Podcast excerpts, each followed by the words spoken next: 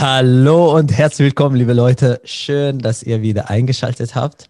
Ich bin der Arme wieder und heute werden wir über Steine reden. Über Steine, über die man stolpern kann. Aber nicht physisch, sondern man stolpert in Gedanken. Man stolpert in Vergangenheit. Man stolpert in Geschichten von vielen Menschen von Menschen, die deren Land verlassen mussten.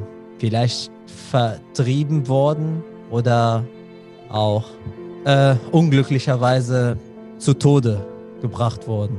Diese Steine erinnern uns an sie und die geben uns was zum Nachdenken, wie es war und wie es geworden ist. Wir werden heute über Stolpersteine reden. Anna, herzlich willkommen. Schön, dass du da bist. Deutsch-Arabisch ist ein Podcast für jeden, der Deutsch und Arabisch mag. Hallo, ja, ich freue mich hier zu sein. Vielen Dank für die Einladung. Sehr, sehr gerne und äh, ich freue mich auch sehr, dass äh, wir dieses Gespräch äh, realisieren konnten. Äh, Anna, für die Menschen, die dich nicht kennen, äh, ich, für mich auch ist sehr wichtig, da du meine Ansprechpartnerin und äh, im Moment die Organisation an sich, diese Bewegung vertrittst. Stell dir vor, du bist auf eine Grillparty eingeladen und jemand kommt auf dich zu und sagt, du siehst bezaubernd aus Kannst du dich mal kurz vorstellen? Okay, erstmal schon ein super schönes Setting, ja, Grillparty. äh, gab es ja schon lange nicht mehr. Ähm, ja, also, genau, was würde ich über mich sagen? Ähm, mein Name ist Anna Wader. Und tatsächlich arbeite ich schon seit ähm, zwölf Jahren für die Stolpersteine, habe während des Studiums angefangen. Ich habe Geschichte und Literatur studiert in um, Potsdam an der Uni. Ähm, promoviere auch mittlerweile in Geschichte, beziehungsweise bin in den Endzügen und ähm, arbeite aber jetzt auch schon seit ungefähr fünf Jahren Vollzeit ähm, für dieses Projekt. Habe dann angefangen als wissenschaftliche Mitarbeiterin und habe dann nach und nach die Organisation, die Koordination des Projektes übernommen. Ähm, bin auch größtenteils verantwortlich für die Öffentlichkeitsarbeit. Das passiert bei uns viel natürlich im Digitalen, also auch über Social Media. Und ähm, Seit einigen Jahren verstärkt ähm, bin ich auch immer mehr dafür verantwortlich, dass wir uns auch ähm, ja, im akademischen Austausch bewegen. Also ich habe Konferenzen mit organisiert, wir publizieren mittlerweile auch über die Stolpersteine. Und das ist uns ganz wichtig. Ich denke, da sehe ich auch so ein bisschen immer mehr meinen Schwerpunkt, dass wir über das Projekt aufklären, Wissen verbreiten, auch Missinformationen klären, äh, und genau in dieser Funktion bin ich ja jetzt auch hier, einfach über das Projekt sprechen. Auf der Grillparty würde Anna wahrscheinlich vegetarische Würstchen essen. Das ist vielleicht noch wichtig. Ansonsten, ähm, ich bin gebürtig ähm, aus dem, äh, tatsächlich aus Dortmund, aber aufgewachsen dann im Münsterland. Ähm, bin da auch zur Schule gegangen ähm, habe ähm, sozusagen relativ klassischen Weg beschritten, ähm, Schule fertig gemacht, studiert. Zwischendurch bin ich ähm, immer mal auch im Ausland gewesen. Ich habe lange Zeit in Mexiko gelebt und gearbeitet, ähm, auch in Bolivien. Später dann schon für meine Magisterarbeit auch in Nicaragua, für die wow. Doktorarbeit jetzt Mosambik. Also das ist auf jeden Fall ein ganz ganz wichtige Säule, glaube ich, ähm, dass ich ähm, auch immer mal hier rausgekommen bin. Merke ich jetzt auch immer mehr, dass es auch für die Arbeit wichtig ist, weil man vielleicht nicht so einen eurozentrierten Blick hat. Ja. Ähm, genau. Wenn wir jetzt in dem, ähm, ins Thema äh, reinsteigen, Stolpersteine, mir fällt als erstes ein, äh, guck mal, äh, Anna, ich bin ja als äh, Neueinkömmlige in Anführungsstrichen, mittlerweile lebe ich jetzt äh, seit fast sieben Jahren hier in diesem Land, äh, bin ich in Dortmund das erste Mal äh, einem Stolperstein begegnet. Und da habe ich mich immer wieder gefragt, Warum sind sie zum Teufel anders als die anderen Pflastersteine? Warum gibt es solche Steine und darauf ist auch etwas signiert? Ich habe erstmal nicht verstanden. Äh, mhm. Und dann äh, irgendwann konnte ich dann da drauf lesen, Namen, offensichtlich, da sind Namen und Länder. Aber ich konnte das Ganze nicht in Verbindung bringen. Kannst Genau. du uns, kannst du uns vielleicht ganz kurz über das Konzept erzählen, wie das wirklich ist und wie äh, der Herr Demning, der Künstler selber, sich das ausgedacht hat und äh, wie er das Konzept überarbeitet hat und wie er Mhm. dazu so quasi gekommen ist.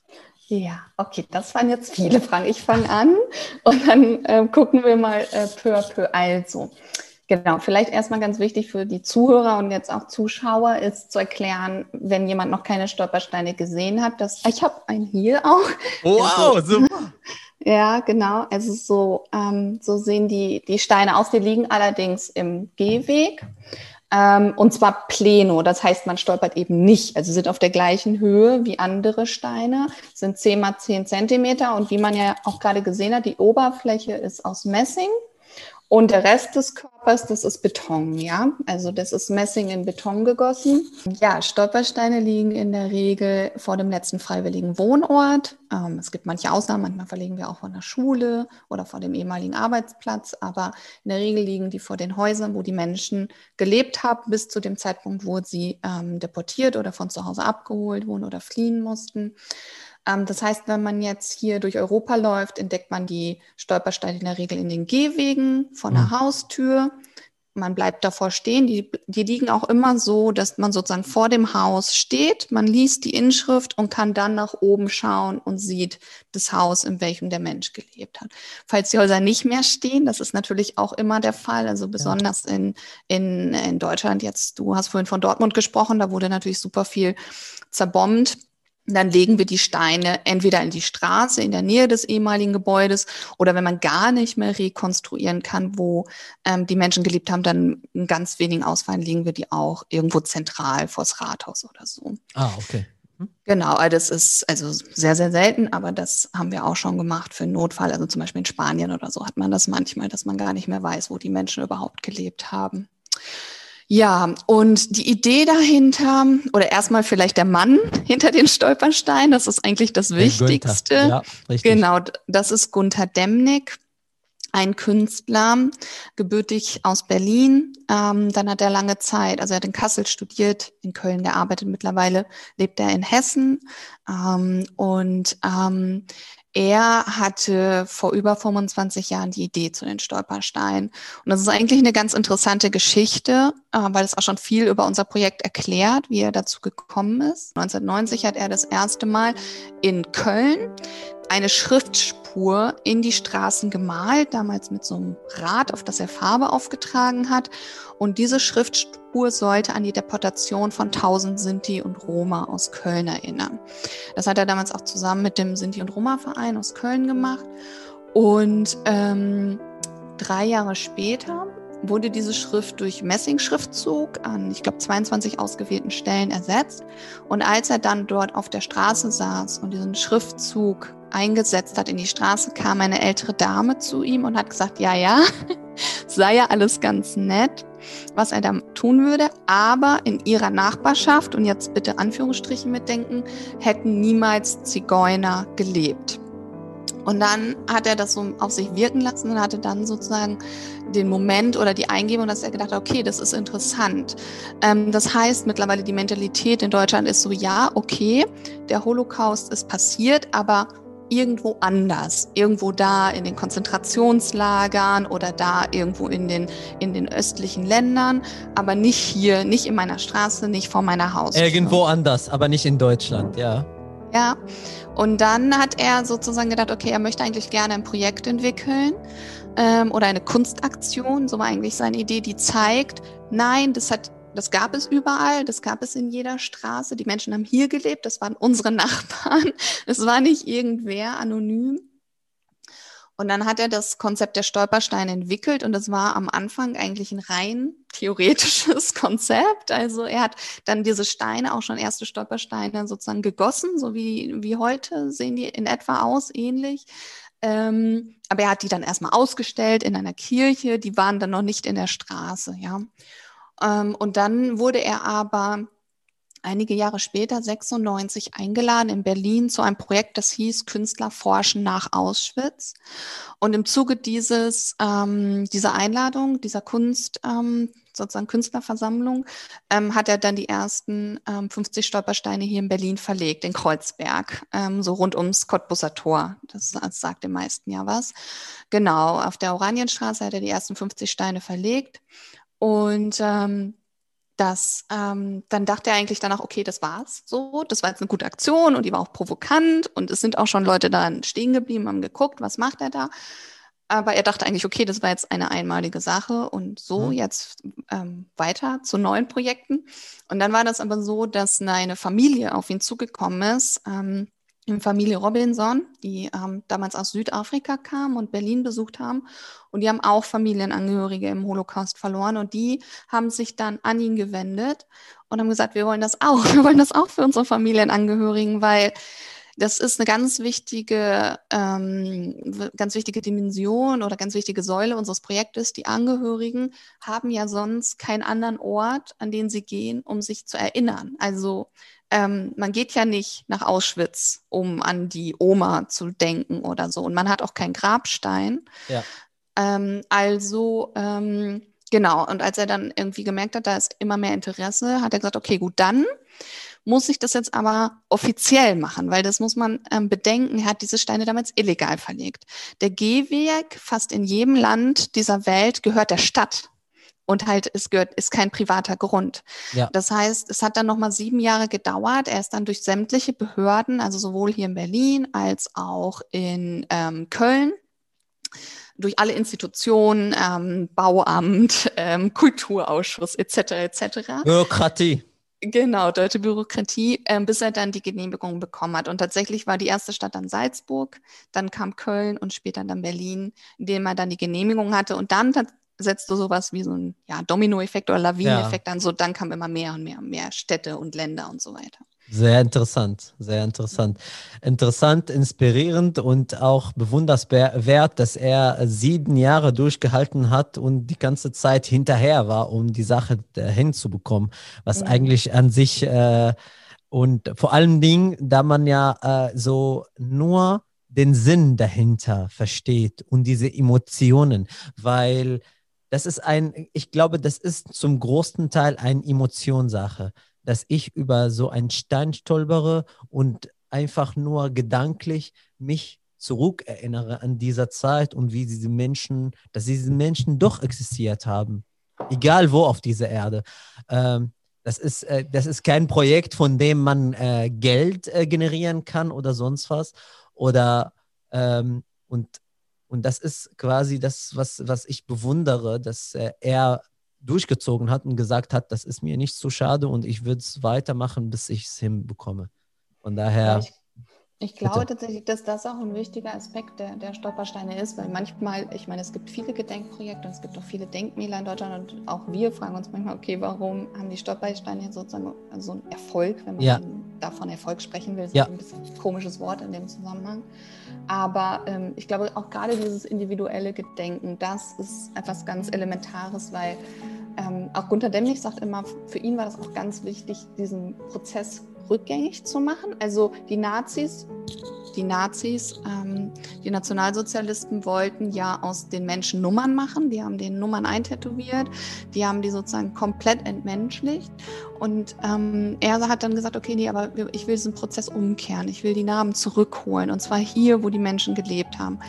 Und auch das ist ja was, was uns dann wieder berührt, weil ich glaube, und das merke ich auch, wenn ich zum Beispiel mit Schülern und mit, auch mit Studierenden spreche, ähm, wenn man den, den versucht, den Holocaust beizubringen über Zahlen und über Fakten, das ist unglaublich abstrakt und das sind solche Nummern, 12 Millionen Tote oder 12 Millionen Verfolgte, das kann sich niemand vorstellen, das ist mhm. unglaublich weit weg.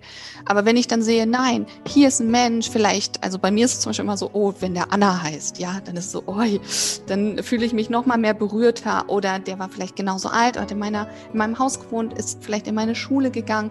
Das bekommt, also es wird unglaublich ähm, viel, ähm, also wird greifbarer dadurch, ja. Und ähm, ich glaube, das ist etwas, was ähm, das Projekt auch ausmacht und warum es halt auch sozusagen immer noch weiter fortgeführt wird, ja. Ich glaube, ich glaube, dass das Projekt wird kein Ende nehmen in der Hinsicht, dass ihr irgendwann sagt, äh, ja, wir haben jetzt für alle Menschen, die äh, damals äh, vertrieben worden sind, äh, getötet worden sind und so weiter, haben wir schon einen Stein verlegt. Das wird sehr, sehr krasses Projekt sein. Ähm, ich hoffe, ich hoffe, dass Unmut und Demut auf dieser Erde irgendwann ein Ende findet. Ja, wir hoffen alle ja. natürlich. Also ich meine, ich glaube, das ist auch nochmal wichtig zu sagen, das ist natürlich in der Praxis einfach nicht umzusetzen. Also wir arbeiten jetzt alle schon am Limit und wir sind bei 80.000 Steine. Das sind unglaublich viele Steine, aber es ist natürlich im Vergleich zu 12 Millionen verschwindend gering. Ähm, und wir müssten wie viele hunderte Jahre arbeiten, dass wir alle Steine verlegen. Das ist immer ganz wichtig zu sagen, dass jeder Stein, jeder einzelne steht auch immer symbolisch fürs Ganze. Also es bleibt auch immer ein symbolisches Projekt. Es kann einfach nie passieren, dass wir für alle Menschen diese Steine verlegen.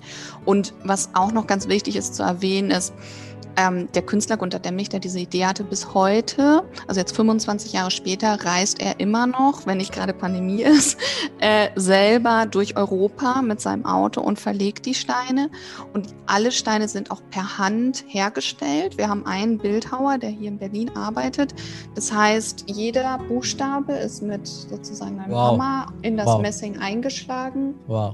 wow. Und ähm, das war von Anfang an unsere Idee. Wir haben jetzt tatsächlich, im Moment sind wir im Gespräch mit einem zweiten Bildhauer, weil wir unseren ersten ein bisschen entlasten wollen. Aber von Anfang an haben wir gesagt, nee, es ist ein Kunstprojekt, es soll ein ähm, individuelles und es soll ein würdevolles Projekt sein. Das heißt, jeder Stein mit der Hand in den Boden, jeder Stein per Hand hergestellt, eben keine Massenproduktion. Man könnte das ja auch mit Lasern machen oder so. Das wäre technisch, wäre das möglich. Aber ähm, vor allen Dingen, also der, der Künstler sagt auch immer, die Nazis, was die gemacht haben, ist Massenmord. Das war fast Mord am Fließband. Und wir wollen es anders machen. Wir wollen das würdevoll machen und es soll ein würdevolles individuelles Gedenken sein.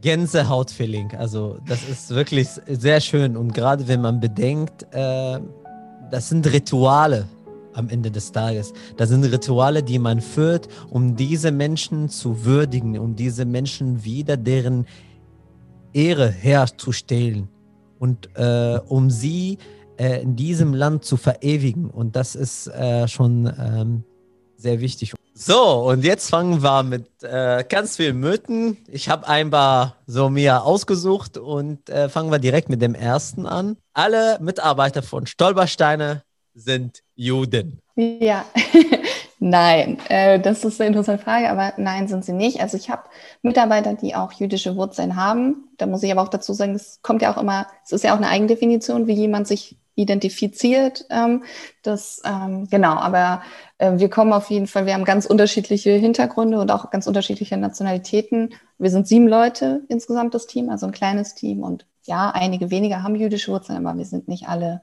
Juden. Alle verleckte Steine sind nur für Menschen mit äh, jüdischen Hintergrund.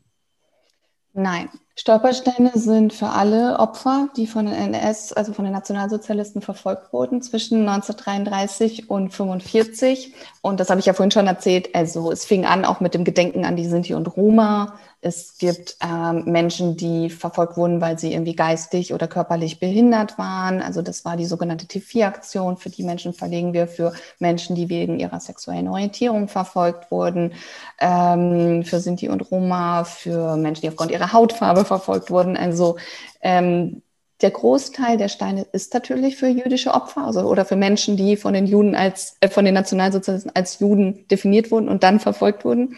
Aber ähm, nein, nicht, äh, nicht alle Stolpersteine sind für Juden. Stolpersteine wird von Stadt Israel und finanziell unterstützt. Ja, nee, gar nicht.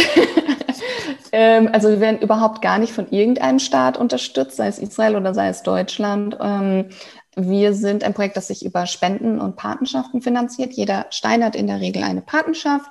Das ist größtenteils sind das Privatpersonen, Ganz ab und zu sind es auch mal Städte, die da ähm, Geld spenden oder ähm, Vereine oder ja Schüler, die sammeln. Aber nee, wir werden von keinem Staat finanziert und das ist auch ganz bewusst so. Wir wollen und sind ein Projekt, das aus der Zivilgesellschaft kommt und für die Zivilgesellschaft da ist. Äh, es gibt gewisse Stolpersteine, die mit Gold eingegossen sind. Ah, interessant. Auch das stimmt nicht.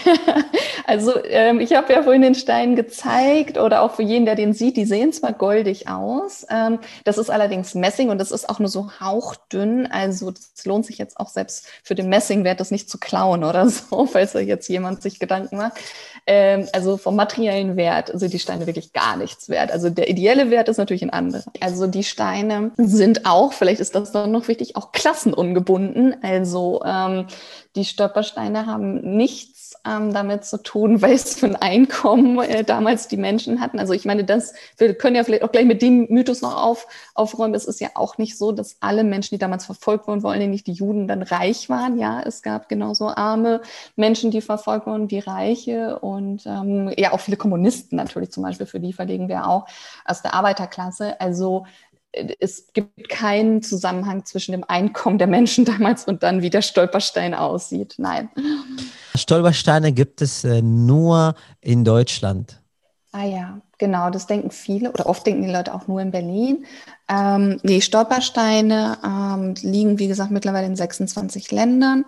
Nächstes Jahr sollen sogar noch zwei hinzukommen. Wir überlegen, einen Stein in London zu verlegen für eine Frau, die damals nach Europa gekommen ist, um ihre Eltern zu retten und dann hier von den ähm, Nationalsozialisten gefangen wurde und ermordet wurde. Und in Serbien kommen neue Stolpersteine hinzu. Ähm, und ähm, in der Theorie ist es so, dass Stolpersteine überall da verlegt werden können, wo die Nationalsozialisten hingegangen ist und die Menschen verfolgt haben.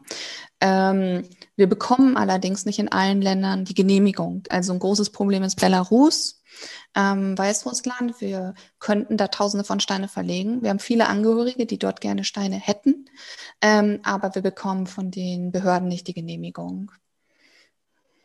Äh, die Produktion von einem Stolperstein kostet 1000 Euro. Ah, Okay, ja, das, ich, ich habe es ja gerade schon am Rand angesprochen. Also der materielle Wert des Stolpersteins ist nicht so hoch. Ähm, es ist tatsächlich Handarbeit und es ist viel Arbeit. Also er ist jetzt auch nicht umsonst. Aber ähm, ein Stolperstein kostet 120 Euro. Also wenn man jetzt dafür die Patenschaft übernehmen möchte. Und da ist alles mit drin, das Material, die Herstellung, wie gesagt, per Hand, ähm, dann auch das Verlegen und auch die Nachpflege. Das heißt, und die Stolpersteine kommen dann alle in eine Datenbank und ähm, wenn auch mal was mit dem Stolperstein passiert, dann ersetzen wir die auch und so weiter. Also das ist alles 120 Euro und dann ist man ähm, sozusagen, dann ist es abgedeckt, ja. Ich möchte mit dir ein ganz anderes Thema anschneiden, was äh, zum im ersten Blick nicht direkt mit Stolpersteinen zu tun hat, aber irgendwie doch. Äh, wenn wir von Stolpersteinen reden, dann reden wir von Vergangenheit, dann reden wir von Geschichten, dann reden wir von Menschen. Und zu dieser Geschichte, zu diesen Menschen gehört immer wieder ein Konflikt, was leider Gottes bislang noch nicht gelöst ist. Äh, ein Konflikt zwischen Menschen, äh, zwischen Länder, zwischen Kulturen und Nationalitäten. Und da wir hier in ein, in ein Einwanderungsland, würde ich mal sagen, hier in Deutschland, und wir diese, diese bunte Gesellschaft genießen dürfen, äh, was ich als Bereicherung sehe, äh, gibt es auch sehr viele Menschen, äh, die tatsächlich auch geflüchtet sind und hier in diesem Land eine neue Heimat gefunden haben. Die sind geflüchtet aus dem arabischen Raum und hier hingekommen, um hier ein besseres Leben zu haben. Und dann, die laufen auf dem Gehweg und dann finden sie Namen von ihrem Land auf diesen Stolpersteine, wo sie sich dann mit, diesen, mit diesem Stein sehr stark identifizieren. Und die denken, boah krass, jemand hat an uns gedacht. Also unser Land gibt es doch.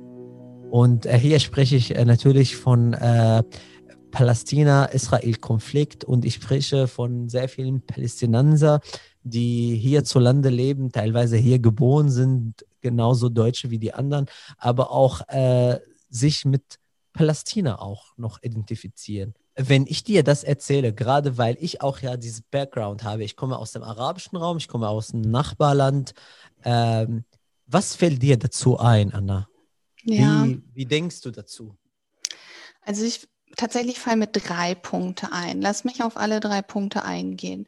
Also der erste Punkt ist erstmal, ich finde es schön, dass du das ansprichst, weil tatsächlich habe ich auch das Gefühl, auch gerade zum Beispiel, ich habe lange hier in Berlin-Neukölln gewohnt, was sehr arabisch geprägt ist, dass die Stolpersteine unheimlich gut angenommen werden, dass die Menschen die auch regelmäßig polieren, also die glänzen immer schön, weil ähm, du musst du musst dir ähm, vergegenwärtigen, ich gehe viel raus. Also wenn nicht gerade Pandemie ist, ich bin viel bei Vorträgen oder spreche in Universitäten oder in Schulen über die Stolpersteine. Und tatsächlich ähm, rede ich auch immer darüber, dass wir Probleme haben mit Rechtsextremen und mit diesen Neorechten, mit der AfD. Und dann kommt immer wieder das Argument, ja, aber arabische Menschen spucken doch auch auf die Steine. Dann sage ich, äh, nein, ich habe das tatsächlich noch nicht erlebt. Das kann bestimmt mal passieren, ganz sicher. Ich will das gar nicht sagen, dass das absolut ausgeschlossen ist. Aber ich glaube, erstmal ist da ein ganz großes sozusagen ja, so ein rassistisches Problem, was dahinter steckt, hinter so einer Aussage. Ja, deshalb finde ich das eigentlich ganz schön, wenn du das so, so positiv konnotierst. Und tatsächlich habe ich das so in meiner Lebenswelt auch bisher wahrgenommen. Das ist das Erste. Das Zweite ist, warum steht Palästina auf den Steinen? Das steht ganz einfach darauf, weil wir mit den Stolpersteinen Geschichte dokumentieren auch ähm, und auch die Stolpersteine zum Nachdenken anregen sollen. Also es ist ein historischer Begriff. Die Menschen sind damals halt nach Palästina ausgewandert, beziehungsweise geflohen, ja ähm, weil die Umstände halt auch so waren und weil die Not hier so groß war, größtenteils auf jeden Fall. Und ähm, es ist einfach ganz wichtig, weil Menschen sagen dann oft, ja, die sind ja nach Israel gegangen. Äh, nee, also Israel gab es damals in der Form zumindest noch nicht, also nicht den Staat Israel, ja. Äh, deshalb ist es einfach ein historischer Begriff. Dass dieser Begriff vielleicht auch zum Nachdenken anregen soll, das lasse ich jetzt einfach mal im Raum stehen und da müsste man im Zweifel dann auch einfach nochmal den Künstler, der nämlich über diese Inschriften entscheidet, fragen, ja. So. Und ähm, der dritte Punkt ist, ähm, was ich auch ganz interessant finde, was du gesagt hast, dass es um das Thema Flucht geht, weil das finde ich nämlich auch immer wieder wichtig zu betonen. Das sage ich auch in jedem Vortrag und da mache ich mich auch immer wieder stark für, dass man nicht vergessen darf, wie traumatisierend eigentlich auch die Erlebnisse der damaligen Zeit waren und wie schlimm das ist, wenn man sein Heimatland verlassen muss und zwar nicht freiwillig. Ähm, als es vor ähm, hier in ja, fünf Jahren ja jetzt fast mittlerweile diese wahnsinnigen Diskussionen gab in den Medien vor allen Dingen und als es diese Wellen von Menschen gab, die hergekommen sind, ähm, haben wir ähm, als Team beschlossen, dass wir tatsächlich auch nochmal einen Fokus darauf legen wollen und dass wir Menschen zum gedanklichen Stolpern wieder bringen wollen und haben dann ähm, als Team entschlossen, gemeinsam mit halt einer Gruppe aus Argentinien, das wurde damals auch von der Botschaft in, in Buenos Aires gefördert, dass wir eine Stolperschwelle verlegt haben in Buenos Aires für Kinder, die damals aus Europa fliehen mussten ohne Eltern größtenteils und in Argentinien eine neue Heimat bekommen haben. Und ähm, diese Geschichten von diesen Kindern wurden im Zuge dieser Stolperschwelle, also eine Stolperschwelle ist wie ein großer Stolperstein, da passen dann mehr Informationen drauf, haben wir vor eine Schule gelegt in Buenos Aires und haben da viel Öffentlichkeitsarbeit drumherum betrieben, weil wir gesagt haben, okay, bitte denkt darüber nach, was passiert ist damals und wie schlimm auch allein eine Fluchterfahrung sein kann. Und ähm, das ist ganz wichtig, weil auch immer wieder in, in Gruppen, wenn ich irgendwo bin, die Leute sagen, ja, aber das sind ja gar keine richtigen Opfer, die konnten ja fliehen. Dann also der Gedanke kann nicht sein, nur weil ein Mensch ermordet wurde, ist er ein richtiges Opfer. Das, das ist der falsche Gedanke. Ja, auch diese Menschen haben wirklich sozusagen was Schlimmes erlebt. Ja. Ähm, ich kann, äh, ich kann dich und deine Gedanken und die Punkte, die du genannt hast, nachvollziehen und vor allen Dingen deswegen, äh, weil ich auch äh, der, der jetzt äh, vor dir sitzt, ähm, aus der Ferne auch Flucht, Fluchtgeschichte erlebt hat und äh, nicht freiwillig äh, sein Land verlassen hat. Und wer will freiwillig sein Land verlassen, wenn, sich, wenn man sich wohlfühlt. Vor allen Dingen, wenn man sich wohlfühlt. Mhm. Ähm, äh, allerdings ist das, äh, ist das schon äh, sehr, sehr, sehr krass für Menschen, die teilweise ähm, Palästina auf diesen, auf diesen Stolperstein, auf diesen schönen äh, eingravierten Stein sehen, Palästina. Und äh, da gibt es wirklich sehr viele Geschichten, sehr berührende Geschichten von sehr vielen Palästinenser, die die Steine auch pflegen. Also da, da kenne ich schon zwei äh, Personen persönlich, die das auch äh, in deren Umgebung das Stein haben und die gehen sozusagen, die haben das Stein wie als, äh, als würden sie Palästina besichtigen, weil die lesen es auch drauf, wie niedlich das klingt und vielleicht für manche auch so, äh, vielleicht banal, aber, äh, aber das ist quasi das, was denen übrig geblieben ist. Mhm. Ja, Ja. interessant. Mhm. Äh, und, und dann diese Menschen, die für, für die ein Stein verlegt wurde und die fliehen mussten, teilen genau den gleichen Schicksal mit den Menschen, die auch später auch fliehen mussten und nach Deutschland kommen. Mhm. Ja, sind- eigentlich interessant, wenn du es so die sind- darstellst, ist wie so ein Kreis. Ne? Die sind, Mhm. die sind, die sind eigentlich von, von, von, von Geschichte her gleich. Die mussten fliehen.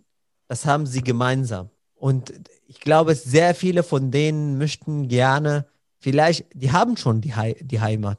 Die leben hier in Deutschland, aber die möchten gerne mal wieder das Recht haben, auch zurück zu deren Heimat auch zu besuchen und nicht nur da- das Stein, was auch natürlich sehr schön ist. Was, äh, wie, wie, wenn wir jetzt das, äh, das Emotionale in diese Geschichte hören, wa- was, was, was würdest du sagen? Du als Mensch, der auch sich für, dafür einsetzt. Also ich würde sagen, als erstmal Emotionen sind immer gut, oder? also ähm, ob man das jetzt alles gleichsetzen kann und ob das jetzt auch sozusagen die Holocaust-Gedenkkultur hilft, ähm, alle diese Probleme um das Thema Flucht und Integration und was auch immer zu lösen, das bezweifle ich was, weil ich das dafür zu kompliziert halte. Wenn du das allerdings so beschreibst, ist es natürlich an sich erstmal ein schöner Gedanke und wie gesagt, deckt sich auch mit den Erfahrungen, die ich gemacht habe, auch wenn ich hier mit Schulklassen, die ja auch sozusagen, wo Menschen mit ähm, den verschiedensten Wurzeln zusammenkommen hier in Berlin, wenn die mit den Stolpersteinen arbeiten, das deckt sich erstmal mit meiner Erfahrung.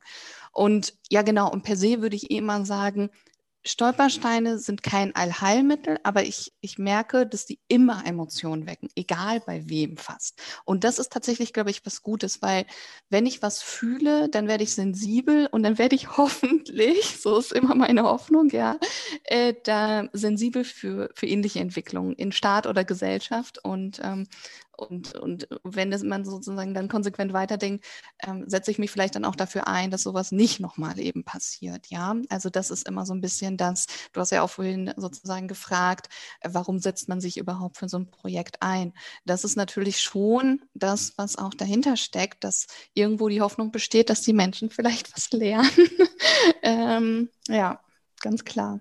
Anna Wada, ich äh, bin sehr dankbar, dass wir das Interview führen durften und dass äh, du auch äh, äh, diese inspirierende und zum Nachdenken anregende Antworten gegeben hast. Und wir von meiner Seite hoffe ich und ich glaube, das ist auch eure Arbeit und eure Tat, was für, für euch spricht, dass äh, das Frieden und äh, dass diese Menschenkategorie Kategorien denken nicht mehr stattfindet. Ähm, bevor ich äh, aber das Interview beende, äh, möchte ich dir gerne das äh, magische Handy geben, von dem du ein SMS an die ganze Menschheit schicken kannst. Okay, okay. Ja. Abge abgesehen von der Sprache, abgesehen von der Hautfarbe, abgesehen von dem Background. Alle werden diese Nachricht lesen können. ja. So eine Verantwortung gebe ich dir. Was, was, was würdest du denen alle sagen? Und gerade vor allen Dingen, da du jetzt Stolpersteine auch vertrittst. Ich denke tatsächlich, die Stolpersteine, wenn man in seiner Endkonsequenz weiterdenkt, geht es um Demokratie und Menschenrechte und Respekt und Toleranz. So. Wenn ich jetzt eine Nachricht an alle schicken würde und wir sprechen ja hier über die Stolpersteine, dann ist es, glaube ich, für mich am wichtigsten, dass die Menschen einfach einen Schritt weiter denken ähm, über die Dinge, die sie da lesen. Ähm, und eigentlich am schönsten zusammengefasst hat, dass mein Schüler, der ähm, bei einem Interview gefragt wurde, ob man über die Stolpersteine stolpert, und dann hat er gesagt, nein, du stolperst über die Stolpersteine nicht mit deinen Füßen, sondern du stolperst mit dem Kopf und mit dem Herzen. Und das wäre sozusagen mit dem, meine, meine Nachricht vielleicht an die Menschen, mit, mit Kopf und Herzen zu stolpern, nicht aufzuhören, nachzudenken und zu hinterfragen. Ähm, genau. Äh, mit diesen schönen Worten möchte ich auch äh, allen jetzt äh, Zuhörer, Zuschauer zum Nachdenken bringen und äh, tatsächlich das Interview beenden. Ich bedanke mich recht herzlich bei dir, Anna Wada, Und ich hoffe, dass äh, dir weiterhin äh, gut geht und dass ihr weiterhin auch so schöne Steine in die, in die, in die Welt setzt und aber auch vor allem Dingen in den Köpfen von Menschen. Vielen lieben Dank. Ja, vielen Dank. Das ist ein sehr netter Wunsch. Danke für das Gespräch. Das hat mir gut gefallen und dir auch alles Gute und natürlich viel Gesundheit. Vielen lieben Dank und äh, liebe Zuhörer, Zuschauer, ich hoffe, dass euch die Folge gefallen hat. Lasst gerne äh, in den Kommentaren eure Meinung dazu. Wir diskutieren sehr gerne sachlich und friedlich. Und ansonsten, wie ich immer sage, Peace. Das war's schon wieder mit Deutsch-Arabisch. Bis bald كان معكم عامر في عربي ألماني استنونا بالحلقات الجايه